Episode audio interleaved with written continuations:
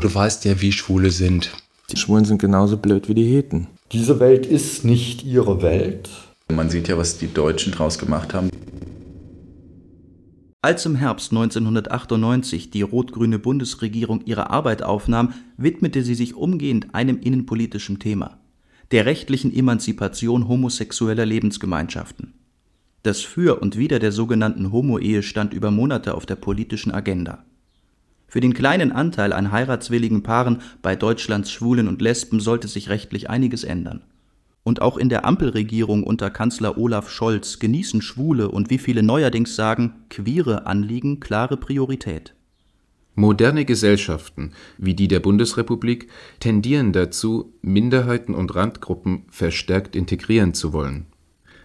So findet in den Lebenswelten schwuler Männer, die mit jenen lesbischer Frauen schwer zu vergleichen sind, seit einiger Zeit ein beschleunigter Normalisierungsprozess statt. In dessen Verlauf zeigt sich immer deutlicher, worin wirkliche Wesensunterschiede zu heterosexuellen Männern liegen. Es wird erkennbar, wo Gegensätze bisher überbetont oder gar konstruiert wurden.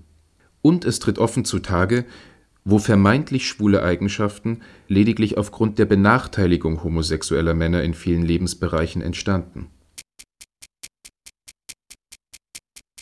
Endlich normal? Schwuler Wandel in Deutschland wenn ein Mann sich als schwul bezeichnet, dann wird in der Regel davon ausgegangen, dass diese Eigenschaft neben seiner Sexualität auch sein Sozialleben beeinflusst. Häufig werden zudem weitergehende Rückschlüsse, berechtigt oder nicht, in Bezug auf seine Gesundheit, seinen Geldbeutel, seine Mobilität oder seine körperliche Erscheinung angestellt. Natürlich gibt es den Schwulen ebenso wenig wie den Teetrinker oder den Spanienurlauber, und selbstverständlich sind Männer neben ihrer sexuellen Orientierung auch noch von anderen Eigenschaften geprägt. Das Schwulsein erweist sich für die verbleibenden Lebensbereiche jedoch als besonders folgenreich.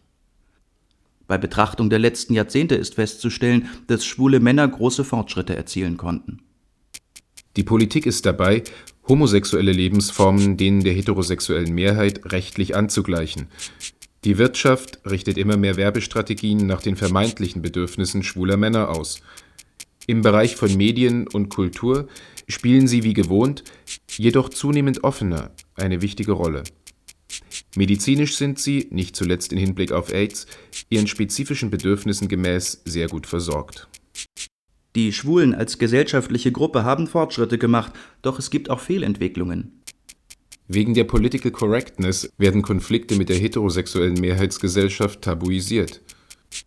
Schwule Männer werden von den Massenmedien als lebensfrohe Trendsetter und kaufkräftige Konsumenten verklärt. Hedonismus und Jugendwahn führen häufig zu Vereinsamung und psychischen Störungen. Für eine Standortbestimmung schwuler Männer in Deutschland zu Beginn des 21. Jahrhunderts sollten ermutigende und problematische Entwicklungen gleichermaßen Berücksichtigung finden